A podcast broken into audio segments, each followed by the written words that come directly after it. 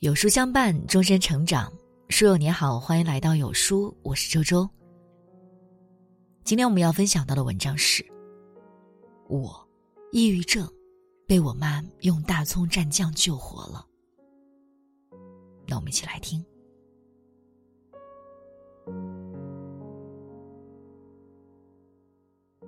二零二一年春天，北京万物复苏的季节里，我却越活越无助。白天在单位紧张忙碌，永远保持春风拂面。可是，一回到出租屋，常常鞋都不脱，妆也不卸，就卧在沙发上，眼睛瞪着天花板，睡不着，也不想动。有时瞪着瞪着，就突然泪流满面。那时候，每天起床都需要进行一番心理动员。只是当人挤进地铁，看着同样跟自己一样挤成相片的同龄人。好像又找到安慰了。那段时间，在单位跟领导、同事、客户沟通起来很顺畅，可是内心其实特别抗拒社交，连和别人喝个下午茶都觉得负担。偶尔周末，同事或朋友叫我出去玩时，我都以有事为由拒绝了。然后，休息这两天，几乎就是不吃不喝的躺在出租屋里。刷视频刷的满心的犯罪挫败感，但却停不下来。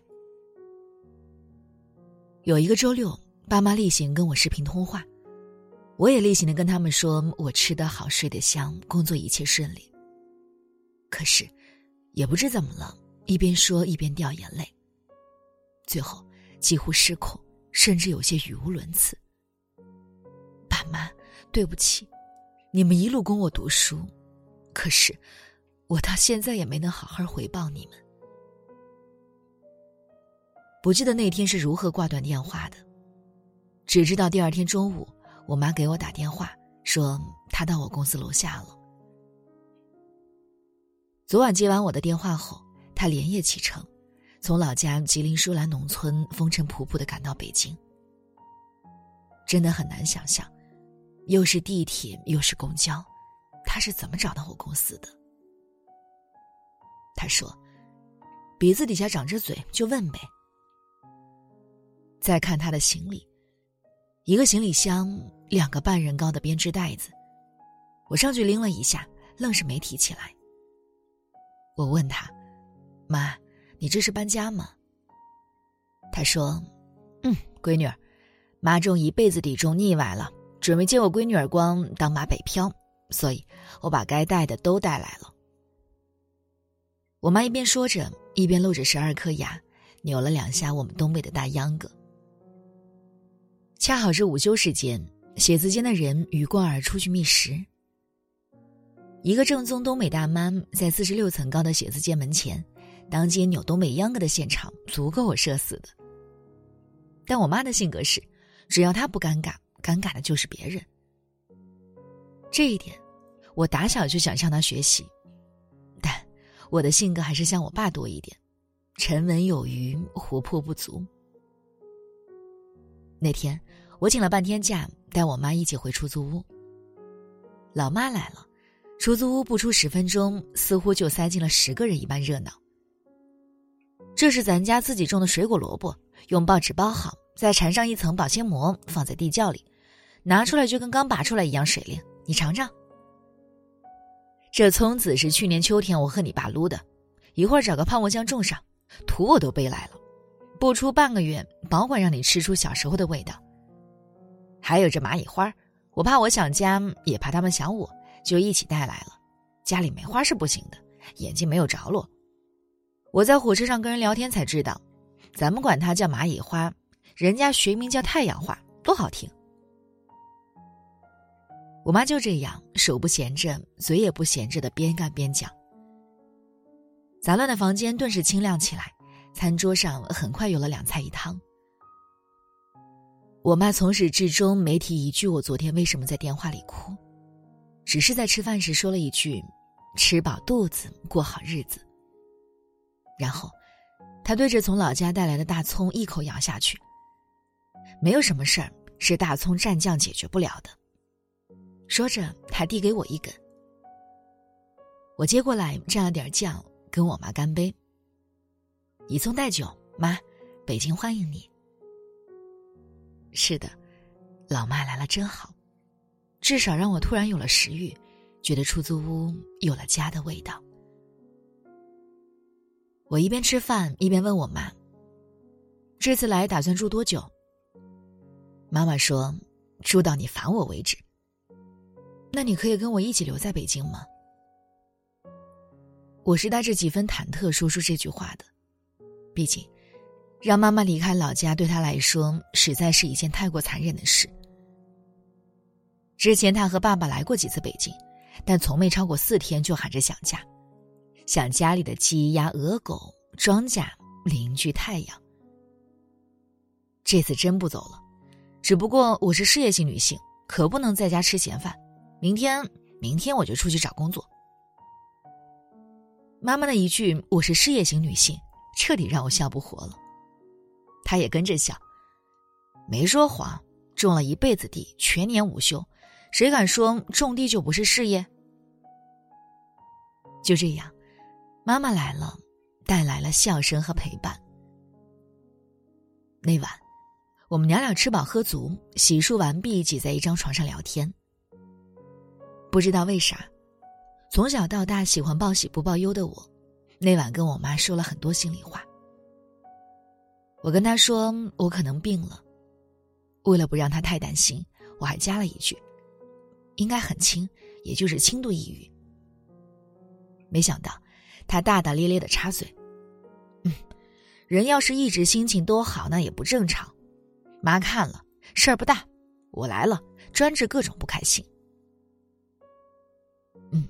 我信。反正从我妈中午从天而降到现在，我都是挺开心的，有种被放空了的感觉，也有了倾诉的欲望。我继续跟他吐槽：去年疫情没能回家过春节，一个人隔离在出租屋。”刚开始还觉得特别好，但后来心情越来越糟糕，觉得自己死在这里都没人知道。也是在同期，我失恋了。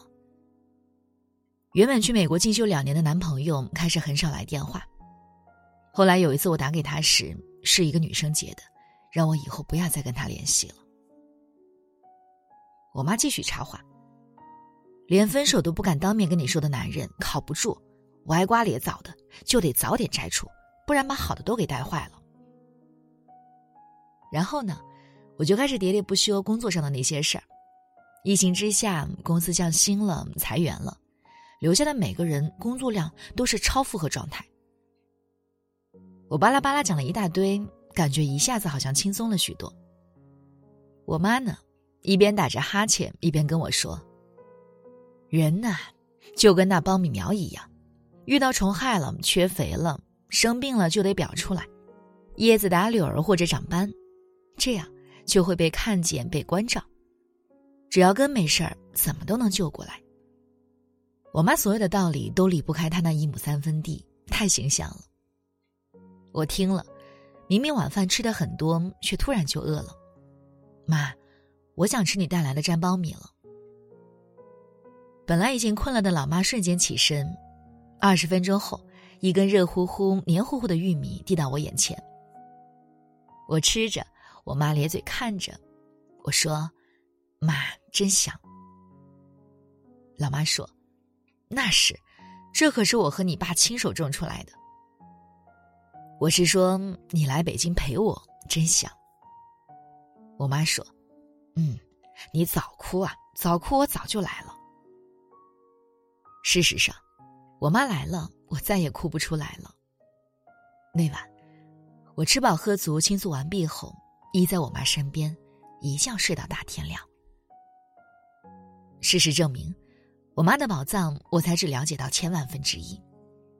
第二天我去上班，叮嘱妈妈在家里好好休息一天，不要出去乱跑。结果，晚上我下班回到家，她就告诉我她找到工作了。给小区里的一对老夫妇做早中晚三顿饭，而且，他中午已经给人家做了一顿了，芸豆土豆炖排骨，外加一道拌三丁，老夫妇吃的赞不绝口。顺路还把他家那脏到粘脚的厨房给彻底收拾出来了，人家额外给了两百块。我问我妈是怎么认识那对老夫妇的，她特别轻松的回答：“就跟小区物业保安、保洁、居民聊天呗。”真没看出来，我妈还是个社牛。她不懂啥是社牛，只是说：“我一个事业型女性，一天不赚钱不干活就吃不下睡不香。” 本来以为大半辈子面朝黄土背朝天的老妈会不适应城市的生活，可是她适应的完全出乎我意料。就像她带来的太阳花、葱子一样，落土就发芽开花，一点不矫情。来的第二天，他不仅找到了工作，还拉着我一起，在另外一个小区找到了广场舞队伍。然后，不等我反应过来，他已经甩开大步加入进去。说真的，我妈真没啥舞蹈天赋。她平时干活的时候呢，手脚配合的天衣无缝，可是跳起舞来，手脚完全不受同一个大脑指挥，不管什么舞，最后都能成功扭成东北大秧歌范儿。一边的人看得哈哈直笑，但我妈呢，依然那么投入，一曲接着一曲，挥汗如雨，一直跳到广场舞结束还意犹未尽。然后，一个热心的阿姨被他这股子勇气征服了，广场舞结束后，还拉着我妈教了他点基础步。我妈学的那叫一个认真呀。这个阿姨姓刘，从此，刘姨成了我妈来北京交到的第一个朋友。不到三天，找到了工作，交到了朋友，这样的妈妈，着实令我刮目相看。其实想想，我上初中之后呢，就开始住校，与爸妈在一起的时间基本就是寒暑假。他们忙着生计，我忙着学习。一直觉得踩在他们肩膀上的我，比农民出身的他们见多识广。可是这一次，妈妈的到来让我觉得。其实他们身上值得我学习的地方很多很多。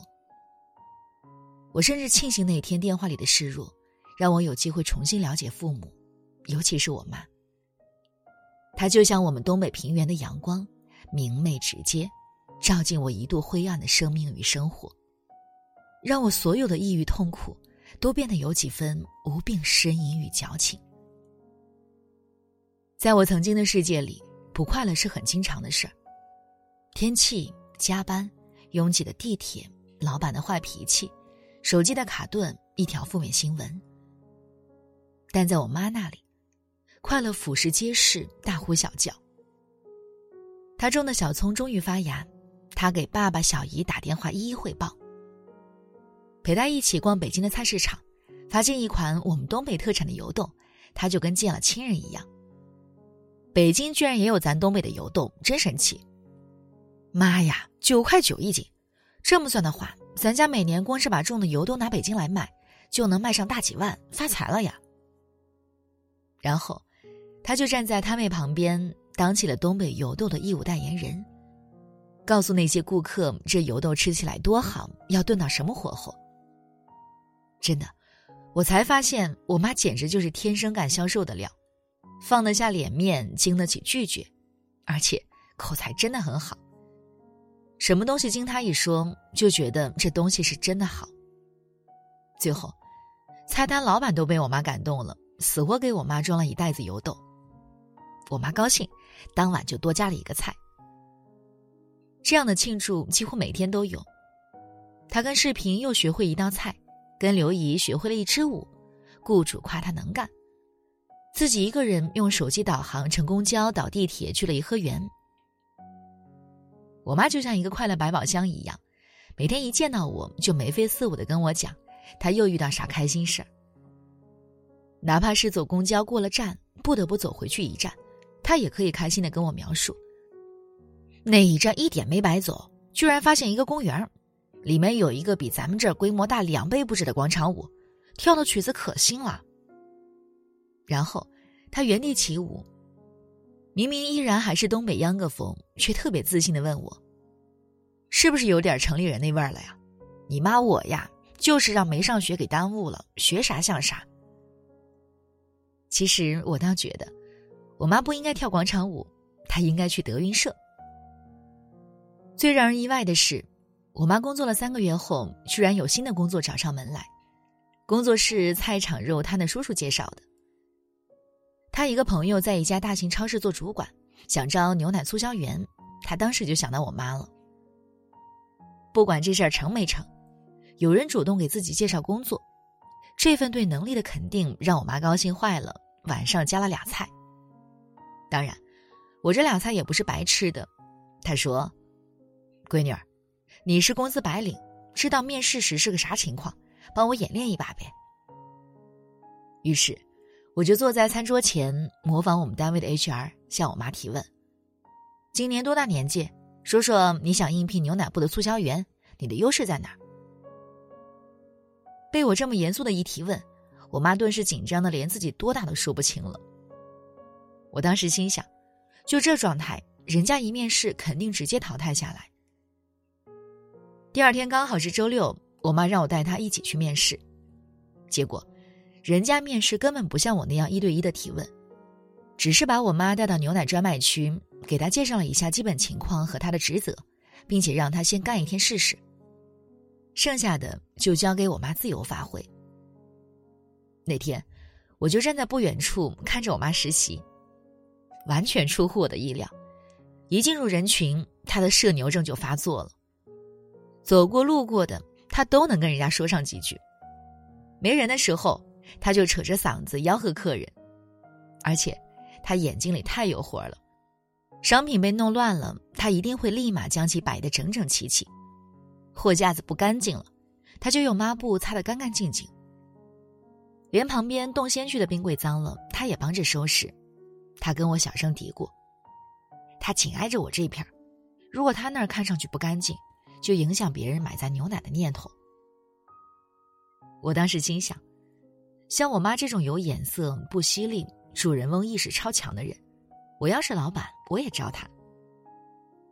果不其然，两天后，我妈被通知去做体检，然后拿着健康报告去超市办入职手续。朝九晚五，一个月休四天，还给买保险。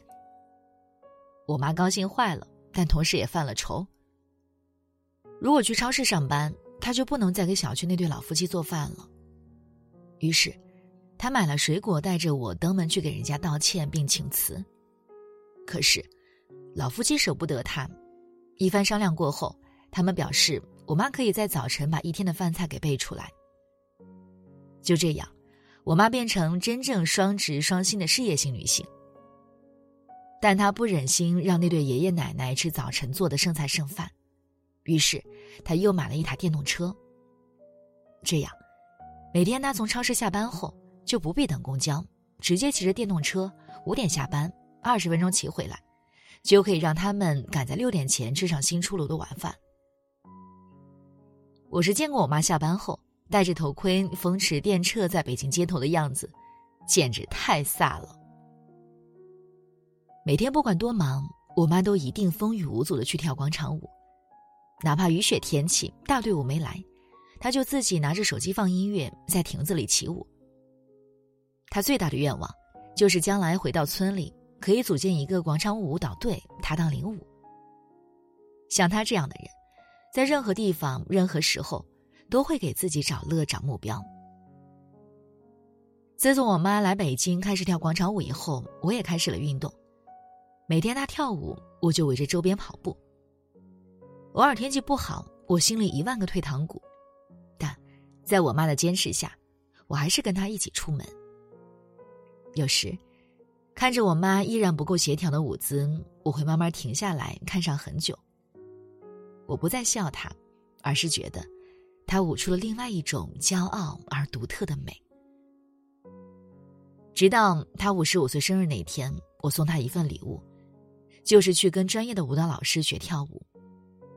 每周一堂课，一对一，一个半小时。那天，我带着妈妈去见舞蹈老师，老师让妈妈给他表演一段。我妈毫不扭捏的跳了一段广场舞，取一杯天上水。一曲舞罢。舞蹈老师是这样评价他的：“你的舞跳的太有生命力了，有一种野性的美。”我妈顿时就腼腆了。美是老师安慰我，野性是肯定的。我就是种地种多了，力气大，跳起舞来就兴奋，恨不能使出种地的劲儿。老师被我妈逗得前仰后合，说了一句我几乎送上膝盖的话：“美其实是一种身与心的协调，你协调的特别好，真是自然。”对呀，陌生人都比我会概括我妈。她长得不美，也没有文化的支撑，可是她身心合一，活得本我真挚。我觉得她越来越美，也改写了我对美的认知。更重要的是，来北京两年，她悄然治愈了我的精神内耗。我发现自己越来越像我妈了，工作依然高强度，有时压力大到思路全无时，我能迅速跟自己说。为清楚自己断片，订杯奶茶。每个月总有那么一两天厌烦工作时，就想着工作烦，说明我还有工作，总比失业好。以前，忙起来一定靠外卖续命的我，现在每天都极力争取有做一顿饭的时间，而且总是没事儿就给自己加个菜，理由都挺小，比如天气好，一到地铁站就刚好来了地铁，或者最近的颈椎没疼。跑步五公里快了一分钟。以前总觉得，活在压力山大的当下，丧很容易，没抑郁都是精神体质强健。可是现在才发现，快乐其实挺简单，加个菜就能办到。二零二二年八月初，妈妈回老家了，她觉得我已经完全康复，具备了在北京单打独斗的能力，而她呢？也算是学成归去，是时候回老家当他的领舞了。我问他舍得这份双职双薪的首都事业型女性身份吗？他说，已经证明过自己了，是时候回去为振兴乡村文化尽点纯棉之力了。真的，就这个纯棉之力够我笑一辈子了。我至今认为，我妈不应该去超市面试，她应该去效果文化演脱口秀或者德云社试试。我妈回乡之后的乡村文化振兴运动并不太顺利，差不多一个月的时间就发展了两个队员，一个是我爸，另外一个还是他送人家二十颗鸡蛋圈来的。但我妈一点不气馁，他们来或不来，每晚七点半，她在我们家小院儿准时放音乐开跳，而且还成功的征服了我爸。当我爸发现自己跳舞气脉不够用时，三十年的老烟枪居然说戒就戒了。现在，两人一起收割庄稼休息时，我妈还会给我爸开小灶，在田间地头教他跳舞。乡亲们见了说啥的都有，有些人还说的挺难听的。但我妈可是首都事业型女性，向来一笑而过。每晚七点半，音乐起，我爸、我妈还有那个鸡蛋婶儿翩翩起舞。据我妈说，围观的人越来越多。风凉话也越来越少了。他说：“得给他们一个接受的过程，等这些洗脑神曲入脑了、走心了，我再给他们台阶，不怕他们不来。”那么加油吧，妈妈的团长，妈妈的团。谨以此文献给我的妈妈。我人在北京，一想到老家的她，就觉得内心开满了太阳花。生活的麻烦没有尽头。成长也因此永无止境。但就像妈妈说的，活得头疼，说明在长脑子。其实努力工作，爱惜身体，拓宽视野，保持乐观，就是成功。好了，那今天的故事呢，就分享到这里了。有书君为大家推荐一个优质情感账号“清理先生”，每天一篇有深度、有观点的情感干货。帮你解决生活烦恼，丰富自身技能，最快速、最有效的助你变成更好的自己。长按识别关注下方二维码，即可领取一生必读的三十本好书，限时免费送完为止。好了，那今天的文章就和大家分享到这里了。如果您喜欢今天的文章，或者有自己的看法和见解，欢迎在文末留言区和有书君留言互动。想要每天及时收听有书的暖心好文章，欢迎您在文末点亮再看。那觉得有书的文章还不错，也欢迎分享到朋友圈，欢迎将有书公众号推荐给朋友们，这就是对有书君最大的支持。我是周周，那明天同一时间我们不见不散。